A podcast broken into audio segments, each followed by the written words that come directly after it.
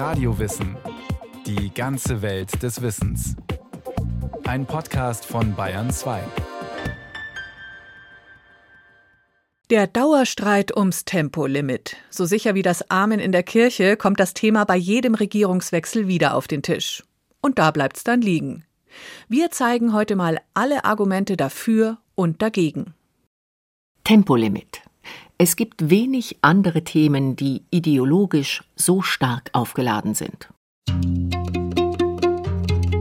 Wenn die Geschwindigkeit, insbesondere auf Autobahnen, gedrosselt werden soll, ist schnell vom Ende der freien Bürgerin, des freien Bürgers die Rede und von staatlicher Repression.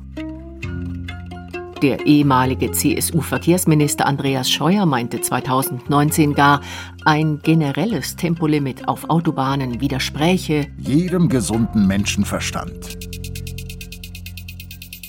In anderen Ländern schaut man irritiert bis belustigt auf die deutsche Debatte. Die New York Times etwa schreibt, die hiesige Abneigung gegen Geschwindigkeitsbegrenzungen sei eine quasi religiöse nationale Obsession. Tatsächlich ist die freie Wahl des Tempos auf weiten Teilen unserer deutschen Autobahnen fast schon ein Unikum in Europa. Ja, Deutschland ist in Kontinentaleuropa tatsächlich das einzige Land ohne generelles Tempolimit, sagt der Volkswirt Stefan Bauernschuster. Er ist Professor für Public Economics an der Universität Passau. Allerdings auf der Isle of Man gibt es außerhalb geschlossener Ortschaften auf vielen Strecken auch kein Tempolimit. Wobei sich weltweit auch noch ein paar Beispiele finden lassen. Haiti, Somalia, Myanmar oder Burundi. Ist Deutschland also eines der wenigen Länder, das die Freiheit seiner Autofahrer respektiert? Das seine Bürger nicht zwangsweise ausbremst? Im Straßenverkehr gibt es ja aus guten Gründen Regeln. Man fährt in Deutschland auf der rechten Straßenseite, bei Rot hält man an, bei Grün fährt man etc. Warum soll ein Tempolimit auf Autobahnen das Ende des freien Bürgers sein? Also rational verstehe ich dieses Argument nicht. Die öffentlichen Debatten kreisen immer wieder um dieselben Aussagen. Zum Beispiel, ein Tempolimit würde unsere Straßen gar nicht sicherer machen. Was nicht stimmt dazu gleich mehr. Und es gäbe ja ohnehin kaum noch Autobahnstrecken ohne Geschwindigkeitsbegrenzung. Was auch nicht stimmt. Auf 70 Prozent der Autobahnkilometer darf man hierzulande so schnell fahren, wie man will. Dann kommt der eine mit diesem Ländervergleich, der ihm gerade in den Kram passt. Der andere vergleicht Strecken mit und ohne Tempolimit. Aber solche naiven statistischen Vergleiche sind einfach unsinnig. Die deutsche Verkehrspolitik scheint allerdings auch kein gesteigertes Interesse daran zu haben, die Debatte zu versachlichen. Denn dafür bräuchte man eine solide Datenbasis, am besten aus groß angelegten Feldstudien. Davon gibt es aber bislang erst wenige, sagt Stefan Bauernschuster. In Deutschland haben wir zwei Probleme. Das eine Problem ist die Verkehrspolitik, die nicht gerade interessiert zu sein scheint, evidenzbasiert zu handeln, Wissenschaftler mit an Bord zu holen und solche Sachen auch evaluieren zu lassen. Das zweite Problem ist, dass Wissenschaftlerinnen und Wissenschaftler auf Daten, die es gibt, kaum zugreifen können. Etwa Mobilfunkdaten, von denen man auf die Geschwindigkeit von Fahrerinnen und Fahrern schließen kann. Solche Daten gehören in der Regel privaten Unternehmen wie O2 oder der Telekom. Will die Wissenschaft sie nutzen, muss sie dafür zahlen, und das ist oft sehr teuer. Wir haben vor einigen Jahren mal angefangen, Geschwindigkeiten beispielsweise zu messen, systematisch zu messen, repräsentativ zu messen auf deutschen Autobahnen. Das wurde dann aber wieder eingestellt, sodass es aktuell hier keine offiziellen Daten dazu gibt. Beides könnte die Politik ändern, hat sie aber bislang nicht. Stefan Bauernschuster hat deshalb 2021 zusammen mit einem Kollegen die nationalen und wichtigsten internationalen Studien ausgewertet, die es bislang zum Tempolimit von 130 Stundenkilometern auf Autobahnen gibt. Ihr Ergebnis zu der Frage, ob Geschwindigkeitsbegrenzungen unserer Autobahnen sicherer machen oder nicht, ist eindeutig. Aus zahlreichen in den besten internationalen Journals publizierten Arbeiten lässt sich feststellen, dass Tempolimits die Anzahl der Unfälle und die Anzahl der im Straßenverkehr Verletzten und Getöteten substanziell senken würde. Man kann ganz klar festhalten, ein Tempolimit bedeutet weniger Unfälle und weniger Tote. Auch zwei Feldversuche in Deutschland zeigten das.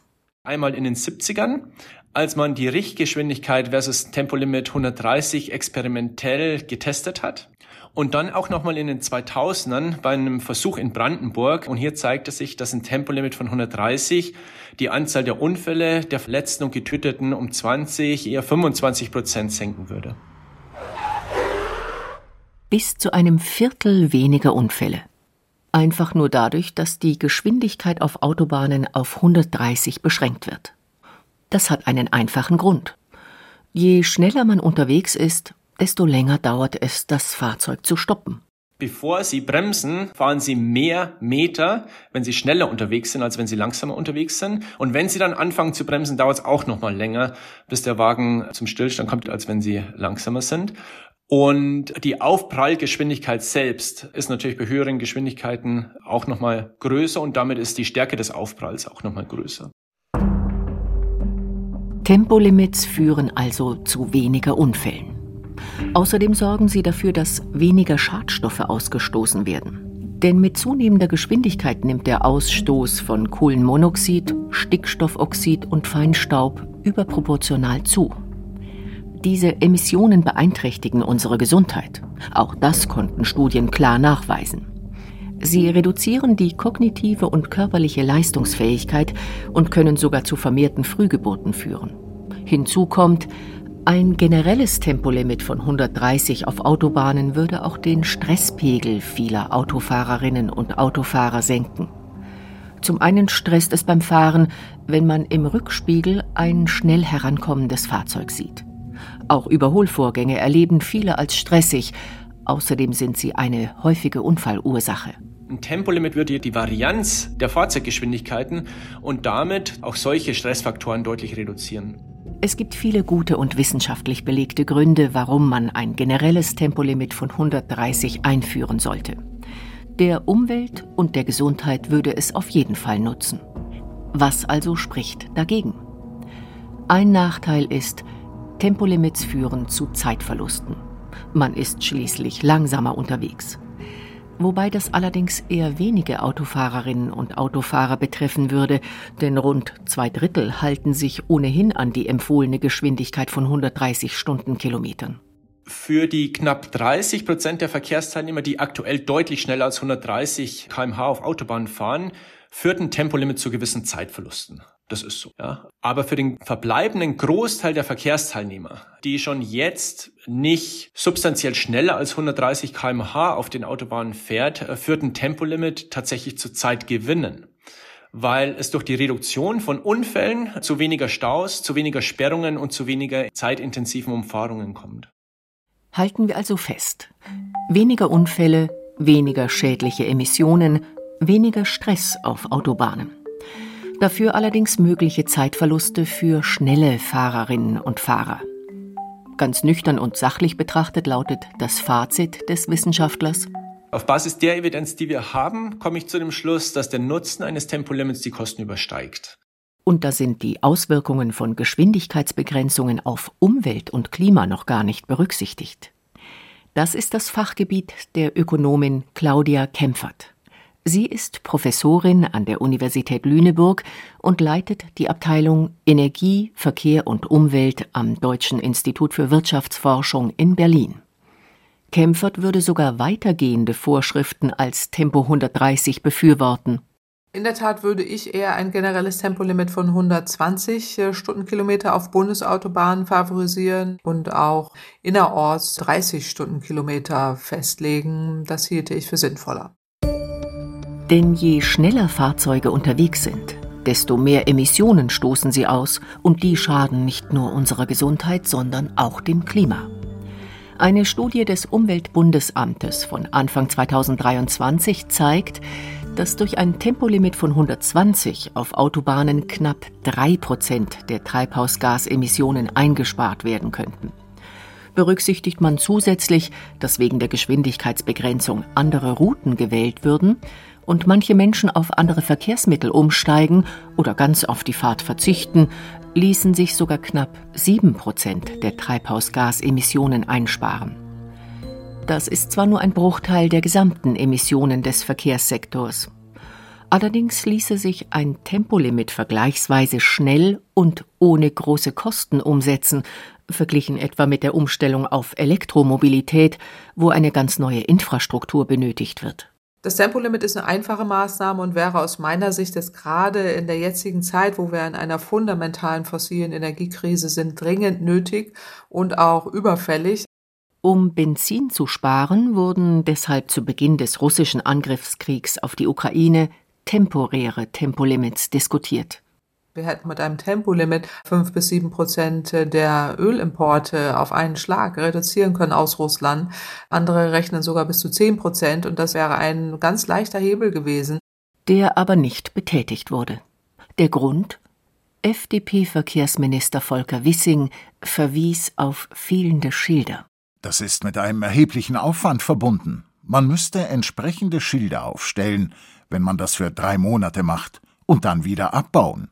So viele Schilder haben wir gar nicht auf Lager. Wahrscheinlich fehlte es eher am politischen Willen, wie damals die Kommentatoren mutmaßten. Den politischen Widerstand gegen Tempolimits kann die Ökonomin Claudia Kempfert nicht wirklich nachvollziehen. Also das Einzige, was mir dazu einfällt, ist, dass wir eben eine sehr starke Autolobby haben. Viele Autokonzerne in Deutschland, äh, die da vielleicht dagegen sind und auch eine Mentalität, auf deutschen Autobahnen dann einfach unbegrenzt fahren zu wollen. Dass vielleicht so ein falsches Bild aus der Vergangenheit immer noch weiter projiziert wird, was heute aber gar nicht mehr so aktuell ist und äh, wir dem vielleicht noch immer hinterherlaufen. Ein falsches Bild aus der Vergangenheit. Tatsächlich war die Geschwindigkeit, mit der Fahrzeuge unterwegs sein dürfen, seit Erfindung des Autos immer wieder ein hoch umstrittenes Thema.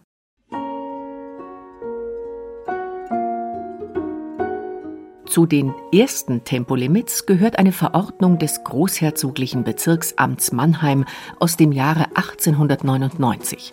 Darin hieß es Als für Automobilwagen zulässige Geschwindigkeit ist diejenige eines mäßig trabenden Pferdes anzusehen.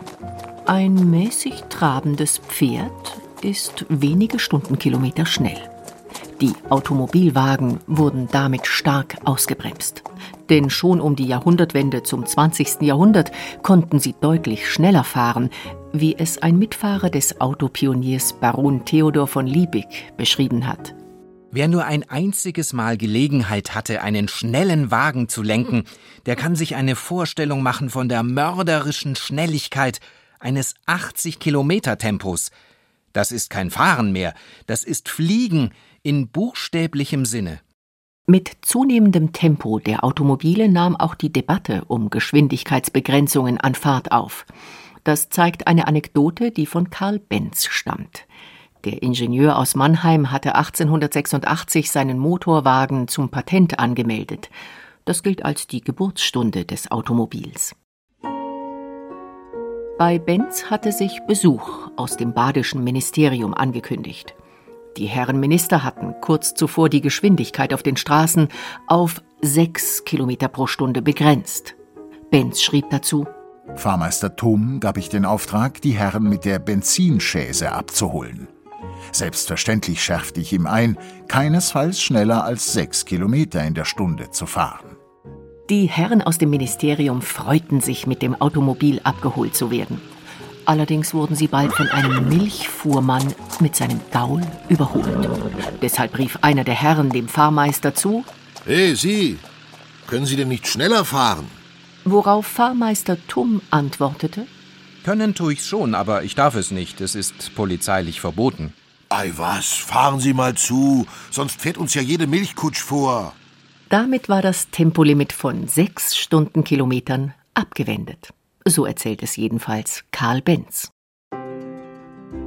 1910 durften Automobile innerorts mit Tempo 15 und außerorts mit Tempo 45 unterwegs sein.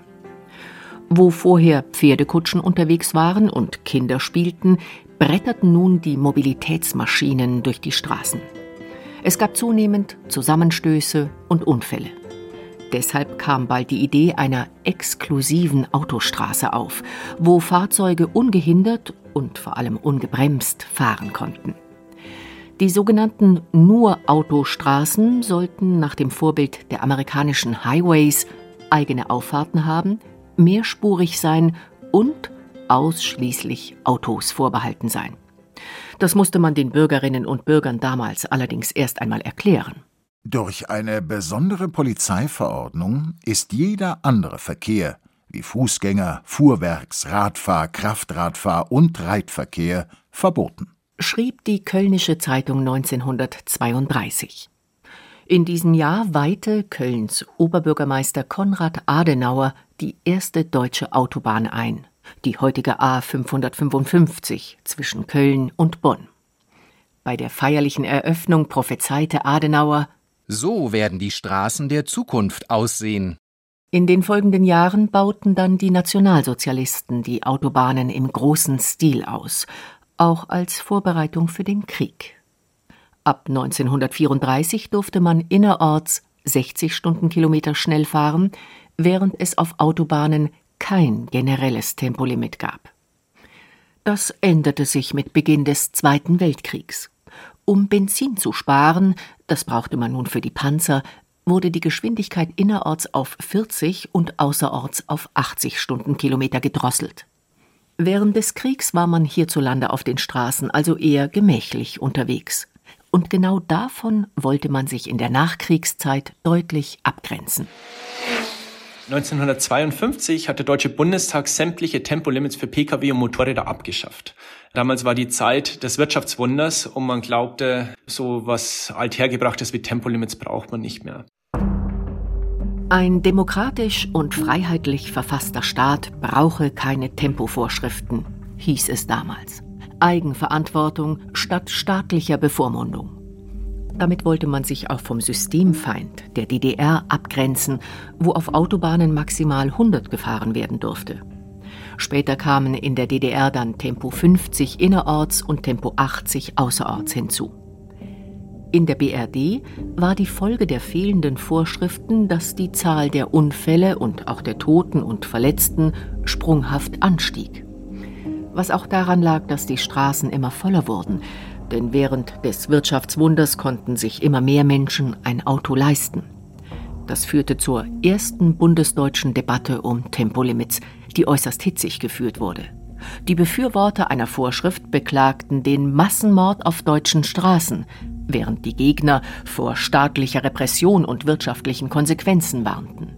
Damals echauffierte man sich in der FAZ beispielsweise über einen vermeintlichen, ich zitiere, Rückfall in antiquierte Zeiten. Und der ADAC hat sogar prophezeit, dass mit einem Tempolimit von 50 innerhalb von Ortschaften der innerstädtische Verkehr zusammenbrechen und die deutsche Autoindustrie in den Ruin getrieben werde. Ja, man hat es trotzdem gemacht und die hanebüchenen Untergangsszenarien sind natürlich nicht eingetreten. 1957 wurde in Westdeutschland das Tempolimit von 50 innerorts eingeführt. Mehr erstmal nicht. 1972 kam dann die Höchstgeschwindigkeit von 100 Stundenkilometern auf Landstraßen dazu. Kurz darauf entbrannte allerdings eine Debatte um weitergehende Vorschriften. Grund war die Ölpreiskrise ab 1973, die den Preis für Benzin sprunghaft ansteigen ließ. Neben Fahrverboten an Sonntagen wurde deshalb 1973 ein temporäres Tempolimit von 100 auf Autobahnen beschlossen. Das ließ die Befürworter auf dauerhafte Geschwindigkeitsbegrenzungen hoffen. Auch der SPD-Kanzler Willy Brandt sprach sich damals dafür aus. Erneut fuhren die Gegner große Geschütze auf. Der ADAC etwa warb mit dem Slogan Freie Fahrt für freie Bürger. Und auch die Autoindustrie äußerte ihre Sorgen. Da haben Vertreter der deutschen Autoindustrie behauptet, ein Tempolimit würde den Absatz deutscher Autos auf dem Weltmarkt einbrechen lassen und so zu Arbeitslosigkeit führen. Und das war tatsächlich mit ein Grund dafür, dass man damals statt Tempolimit die Richtgeschwindigkeit eingeführt hat. Die Richtgeschwindigkeit von 130 Kilometern pro Stunde auf Autobahnen wurde 1974 eingeführt. Sie ist eine unverbindliche Orientierung für Autofahrerinnen und Autofahrer. Und die haben wir bis heute. Was allerdings nicht heißt, dass die Debatte damit beendet war. Im Gegenteil. Alle paar Jahre waren Tempolimits im Gespräch. Wegen hoher Ozonkonzentrationen, Waldsterben, Sommersmog und des russischen Angriffskriegs auf die Ukraine. Noch immer haben wir kein generelles Tempolimit auf Autobahnen. Stefan Bauernschuster beobachtet aber langsam ein Umdenken bei denjenigen, die sich früher vehement gegen Vorschriften ausgesprochen haben. So hat sich beispielsweise der Audi-Chef Markus Düßmann wegen des Ukraine-Kriegs im Herbst 2022 öffentlich für ein temporäres Tempolimit von 100 Stundenkilometern und autofreie Tage ausgesprochen. Solche Töne aus der Autoindustrie sind ein Novum. Heute ist die Autoindustrie nicht mehr so verbohrt und hat verstanden, dass ein Tempolimit nicht den Ruin der deutschen Autoindustrie bedeuten würde.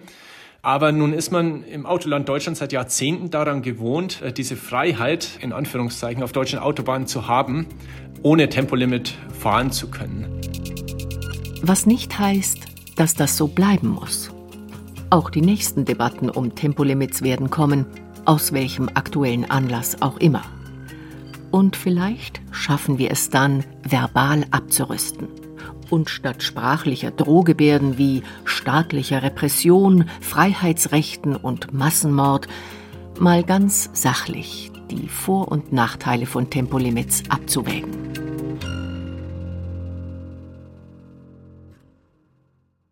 Und unabhängig davon, wie die Entscheidung dann ausfallen wird, eines ist klar, an fehlenden Straßenschildern werden Tempolimits sicher nicht scheitern. Das war eine Radiowissen-Folge von Maike Broska, die mit dem Fahrrad in der Stadt oft schneller ist als die Autos. Wenn Ihnen diese Folge gefallen hat, könnte Sie auch ein Radiowissen über Stress auf der Straße interessieren. Zu finden in der ARD Audiothek und überall, wo es Podcasts gibt. Wie immer gibt's in den Show Notes jede Menge Hinweise zum Weiterhören und Lesen.